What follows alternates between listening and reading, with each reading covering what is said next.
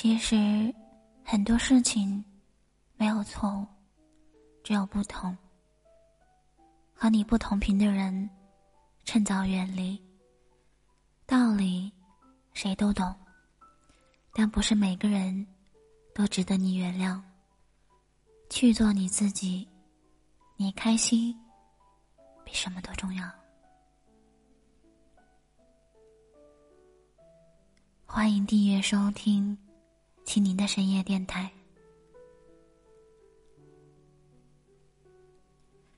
我不爱你时，你什么都不是。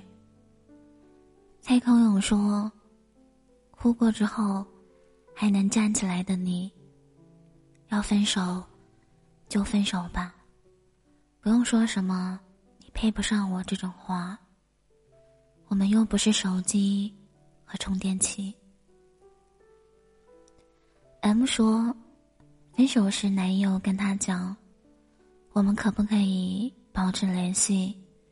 你会不会接我电话，回我消息？”M 本来就舍不得，知道自己一时忘不掉他，他自然是愿意的，只是疑惑：分手是男友提出来的，怎么还要保持联系呢？不怕自己纠缠不休，不肯分手吗？当时的她带着不解，答应了男友的请求。后来，这个已是前男友的人，果然不定时联系 M，电话聊天，发消息不断。M 常常想，是不是真像他所说的那样，家里人给了压力？要回去工作，照顾父母，所以才不得已与自己分手。其实心里还是放不下自己，还爱着自己。抱着这样的想法，那么心里的联系更多了。但当他主动联系他时，他却从来没有回复，电话不接，消息不回。事后，还要热情的来找他，像没事人一样。M 有些纠结，继续联系吧，就没法忘记，没有办法重新开始。他开始猜测前男友是不是有了新欢。M 索性找人打探了一番，原来前男友真的有了新欢。只是新欢对他有些若即若离。前男友被冷落时，就回头抓住 M 当安慰。这个男人抛弃前女友就算了，还要反身回头拿他当备胎。知道真相的 M 眼泪掉下来，擦干眼泪后，他决定将前男友。完全的清理出自己的生活。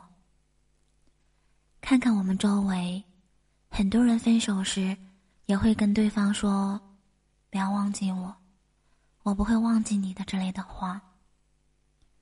这样的分手，一种可能是对方虽然换了人，但新人让他没有安全感，他还需要拿前任做备胎，寻求安慰。相比这种残酷的可能性，大多数人宁可相信另一种可能：对方是迫不得已才离开自己。他遇上了现实问题，父母长辈反对，等天大的压力。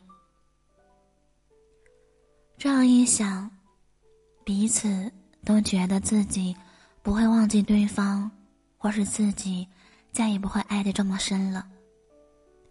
分手后的第一天，你也许会很难过，吃不下饭，睡不着觉，一整天都在回忆曾经在一起的时光，那么深深的相爱过，那么多美好的回忆，怎么算都足够用一辈子的时间去细数了。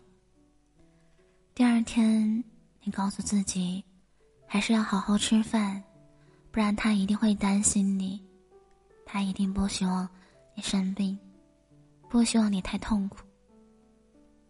所以你还得坚强的活下去，靠着这些活意活下去。第三天，你发现自己还是在想着对方，无数次的想起，但自己要工作，要面对亲朋好友。只是眉头的忧伤，一定是藏不住的。接下去的很长一段日子，你并没有忘记对方，会频频想起相爱的点滴往事，想起对方的面容、声音、笑容，那么深情，那么动人。你想，我们是不是再也不会恋爱了？我们是不是就这样机械的活下去了？可是你注意，你用了“是不是”这个词，说明你已经开始怀疑了。